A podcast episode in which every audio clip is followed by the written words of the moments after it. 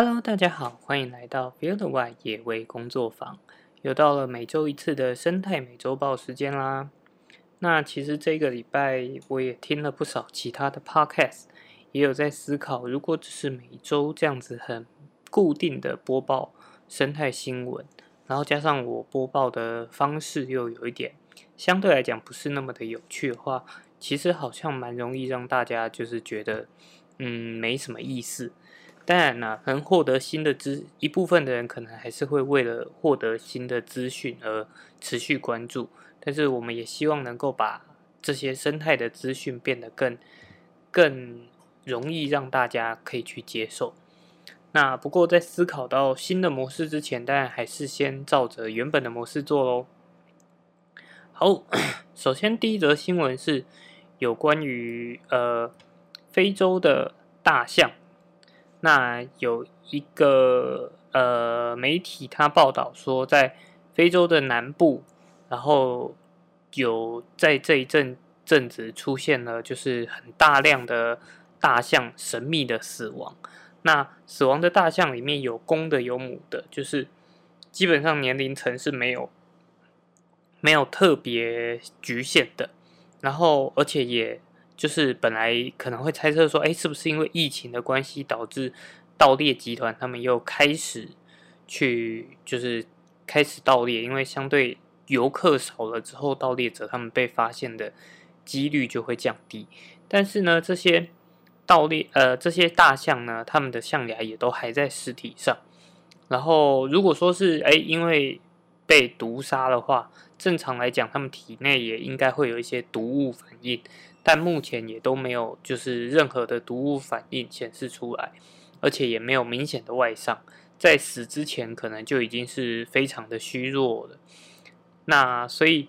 呃，目前的话就是还没有办法找到，就是死因到底是人为还是自然的因素。那已经有就是有研究团队他们把死亡的大象在做检验了，但是。呃，这两个月就是呃还没有没有发现说到底原因是什么。那这是一件就是非常值得继续关注的讯息，因为这可能就是呃你要说它也许有可能是病毒的关系或者什么，其实这都是需要持续关注的。因为非洲象它的族群其实本来就已经慢慢的在减少了。那如果因为呃疾病或者什么的关系的话，它有可能在瞬间，如果说在呃一个自然的情况下，它可能因为瞬间遭遇到了比较大的冲击，族群量受到比较大的冲击，就导致它灭绝，那就会变成说再再也没有野外的非洲象存在。当然这个部分呢，因为现在也都还没有明确的呃证据去指出到底它是因为什么原因死亡。但是就是非常值得关注的一件事情。好，那再来呢？第二则新闻要播报的是又跟光电有关了。这个算是最近蛮常被关注到的一个一个议题。那就有呃又有很很就是关心环境的团体呢，他们发现说在张滨工业区附近的呃潮间带。有一部分的就是 光电太阳能光电板，它是架设在就是潮间带区域的。就当海水涨起来的时候，它底下的浮球是能够把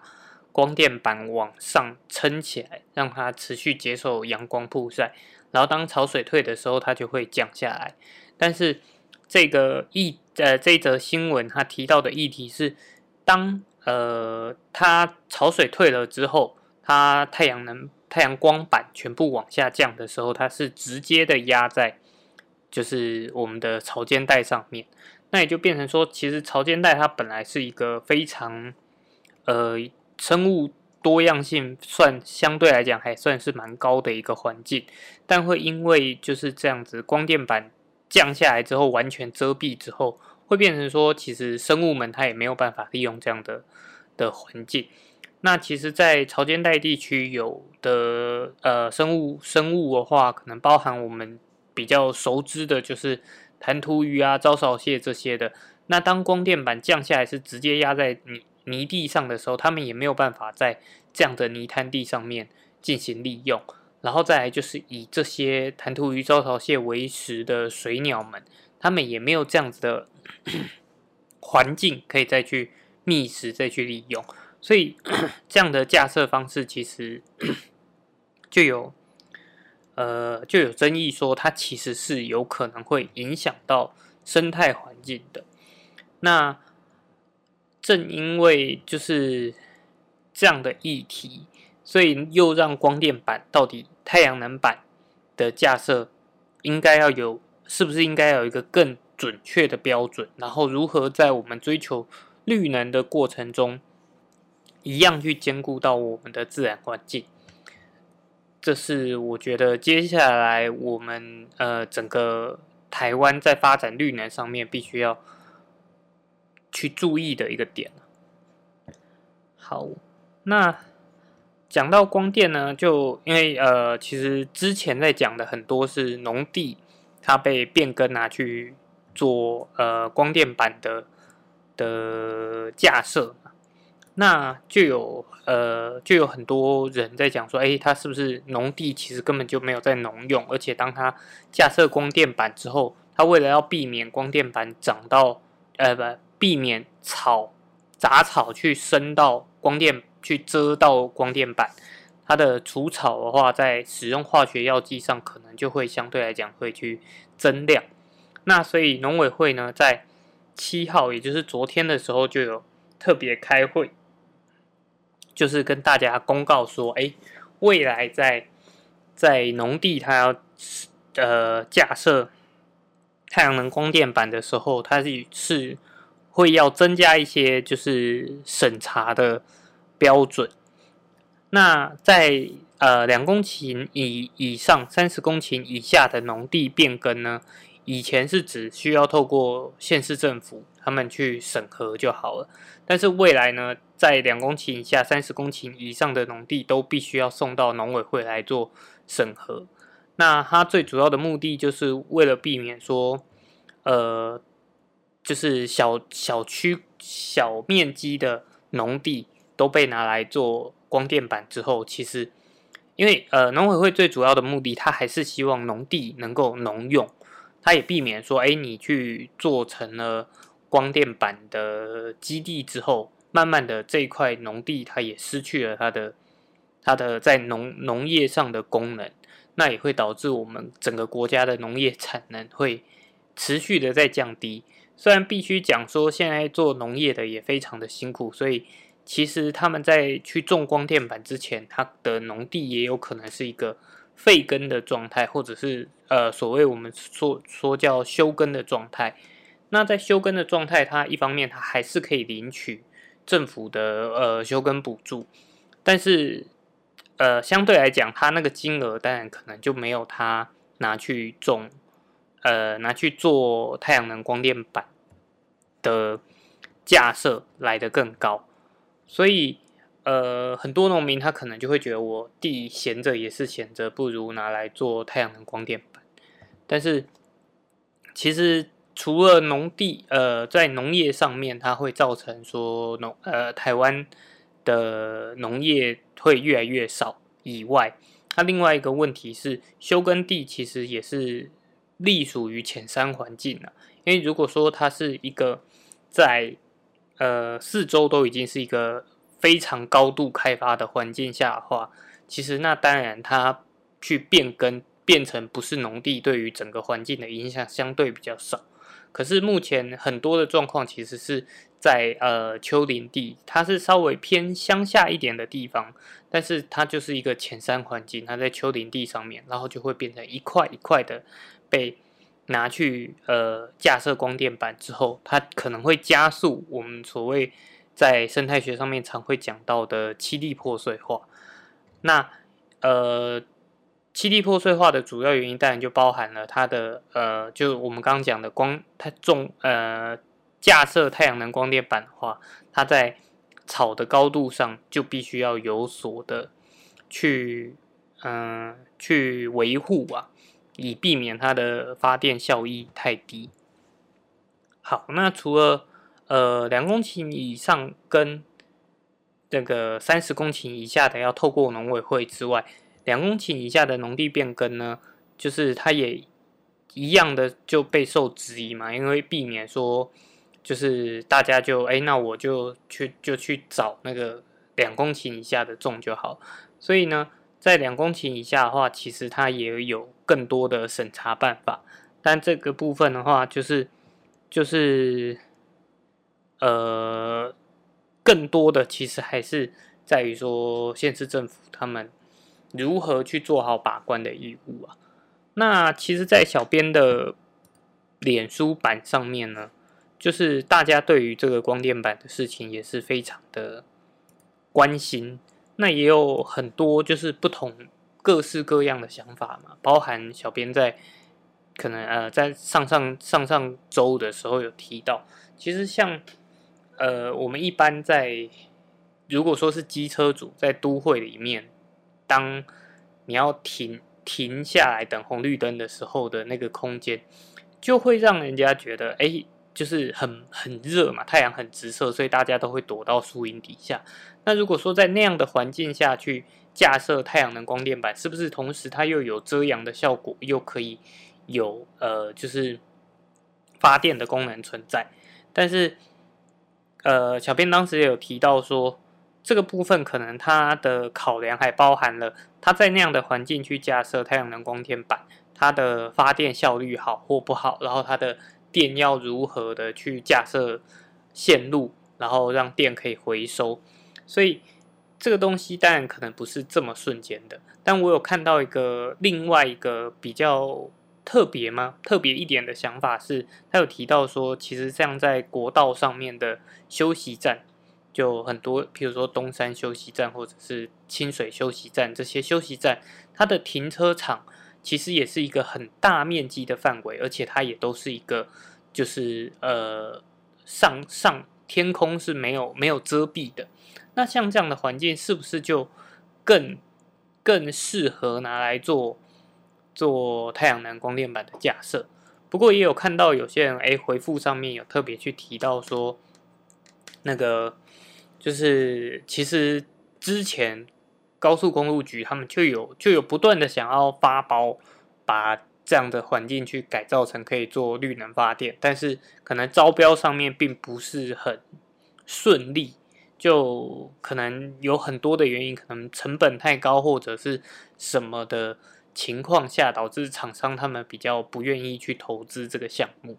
但是呃，我觉得这个部分就更值得政府来去研讨，说，哎，那是不是它有更多的地方可以去去呃帮忙，去让太阳能光电其实是真的建立在所谓的对环境好，而不是透过破坏环境来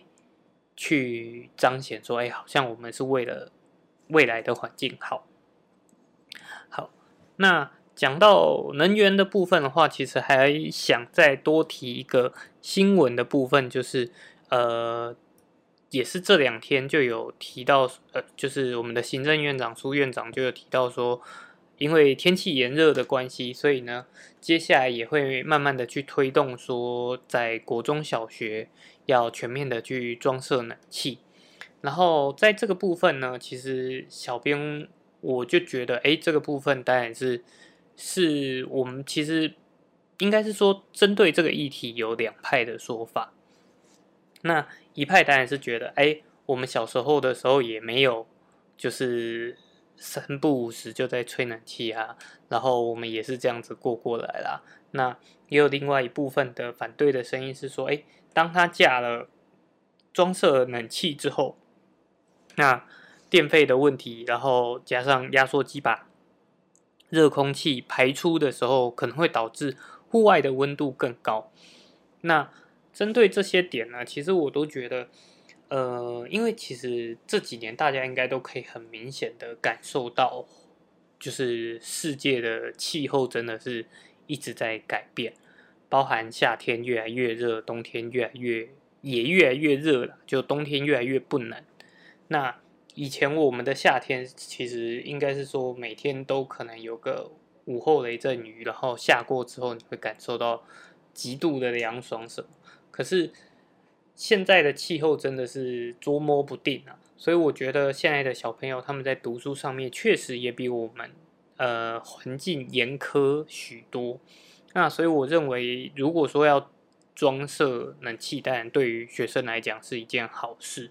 那只是。如何在电费上面跟跟呃排出户外的户外的热空气这件事情上面去做调整的话，其实更多的就可能是学校环境里面如何去做绿化，然后包含学校的顶楼。其实，呃，以小编的的过往经验是，其实学校的顶楼可能也有很多空间它是闲置的。那有没有可能这些空间也去？去呃，慢慢的推广，变成说拿来做太阳能发电，然后这样子对于学校使用冷气的电费上面，是不是就有可能也会有一点呃加减的补偿作用？然后排出户外的热空气的话，可能就是透过学校的绿化的周边环境的绿化来去做改善。当然啊，如果说学校周边的环境做绿化做的，够好的话，其实甚至冷气都可以是一个相对来讲不会那么常使用的备案。但是当然，就是我觉得我们不能去否定说，就是这些学生他们去利用冷气的权利，因为讲实在话，我们大人现在也都没有办法，呃，就是完全在不使用冷气的情况下工作或者是保持专注度一整天。所以我觉得。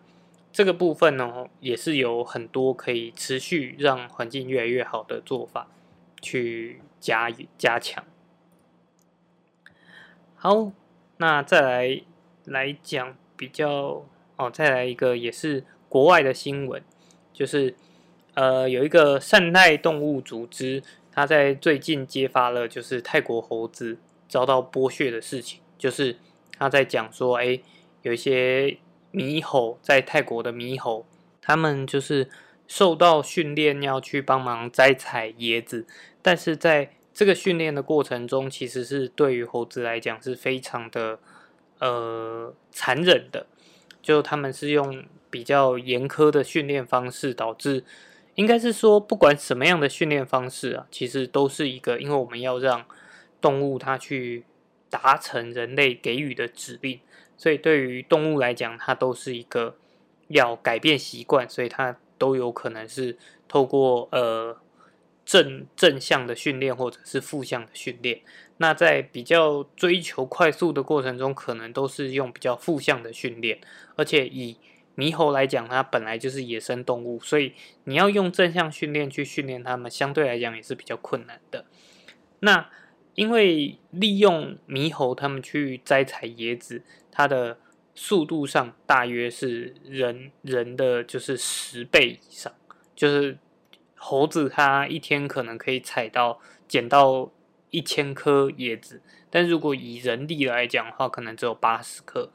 所以呢，像在英国啊，或者是其他地方，就英国的很多超市，它就已经下架了某一些特定的椰子水、椰子油的产品，它就是希望说，呃，就是。人类可以尽量的避免说去透过训呃压迫动物，它就等于是有一点呃非法的劳力啊，劳役奴役这些动物，好让这些动物为人类赚钱。对，所以这个部分呢，如果平常有比较常在喝椰子水啊，或者是使用椰子油产品的。人的话，其实也可以稍微的去注意看看，说，哎，自己使用的产品，它会不会也在被呃，就是也默默的，就是助长了这样子一个不好的产业。好，那最后呢，还有一个是，呃，六七月其实是恙虫病的高峰，那包含了在南投。主要是南投南投县卫生局有发了一个新闻，说在南投县的上半年，其实就已经有传出了六例的恙虫病问题。那恙虫呢，它主要比较常发生的可能是我们去爬山啊、露营等，就是进行到郊外去去活动的时候，可能会接触到草丛环境什么的，然后恙虫它就会呃伺机的攀附到我们的身上。然后被叮咬之后呢，就可能会发高烧，然后甚至可能会有严重的过敏反应。那所以呢，就特别提醒，如果有要去进行户外运动的话，一定要穿着就是浅色的长袖，然后长长裤跟鞋子，然后避免避免肌肤裸裸露。那如果说在出去野外之后有发烧啊，或者是有什么身体上，不舒服的情况的话，去看医生的时候也可以跟医生提到说，哎，近期是有去做户外运动的这个部分，然后医生也就可以针对这个部分去去研究看看是不是有可能遇到了什么样的昆虫或者是疾病。好，那最后还有另外一个是最近这几天也非常红的，是呃。这个其实蛮有趣的，是因为发这个影片的其实是就是小编的一个同梯，就是当兵的时候的一个同梯，然后他有骑重机的的习惯，然后他在骑重，就是他在最近骑重机的路，就是途中，然后就有看到穿山甲，然后他在当时有录下来，然后这个影片因为他个人的风格非常的有趣。所以呢，就让这部影片非常的就是广为被传发传播出去。那只是因为他本身对于野生动物比较不了解，所以他在里面就哎，就是很开心遇到了穿山甲，然后就问朋友说：“哎，这个东西能不能养？”然后他朋友也不清楚，所以这个这个虽然是一个让大家就是可以很。透过一个很轻松的方式去认识，说，哎，台湾其实有这样的生物存在。然后，但是同时间，我也希望说，哎，大家如果刚好有看到这样的影片，然后又又有听到我们的节目的话，其实也可以跟哎身边的朋友讲说，穿山甲其实它是不可以饲养的。其实应该这样讲，因为其实还有另外一个新闻是，即便它今天不属于保育类动物。其实都不可以肆意的饲养野生动物，就是野外的动物，包含像猕猴，其实它在前一次的，就是动呃野保法的修修改里面，就野生动物的保育等级调整的时候，台湾猕猴其实被调整为非保育类了。那即便它是非保育类，就一样是不能饲养。可是，其实，在它调为非保育类之后，我们就蛮常看到很多的小道消息显示出，诶，在哪里有看到有人带着小猴子出去散步？那其实带着小猴子出去散步，它也都是以呃铁链的方式啊，去去呃勒勒住，或者是就是系住这只猴子。但其实野生动物它跟一般的我们常讲的宠物不一样，是它本来它的野性相对是强的。像猫啊、狗啊，它是经过了很多代的呃选择之后，才变成了人类的宠物。这也是它们可以跟人很呃保持一个相处模式的一个原因。那像猕猴或者是其他的野生动物，很多人。都会觉得啊，它小时候很可爱，很可爱。可是长大之后，因为它需要的环境跟它的食物习性什么的，都会让它变得比较呃，跟人比较不亲近，甚至比较凶猛。所以就会变成说，哎，小时候很可爱，长大了却很讨厌，甚至很凶猛。然后就会变成说，再把这些动物关在小小的空间里面，然后可能会更。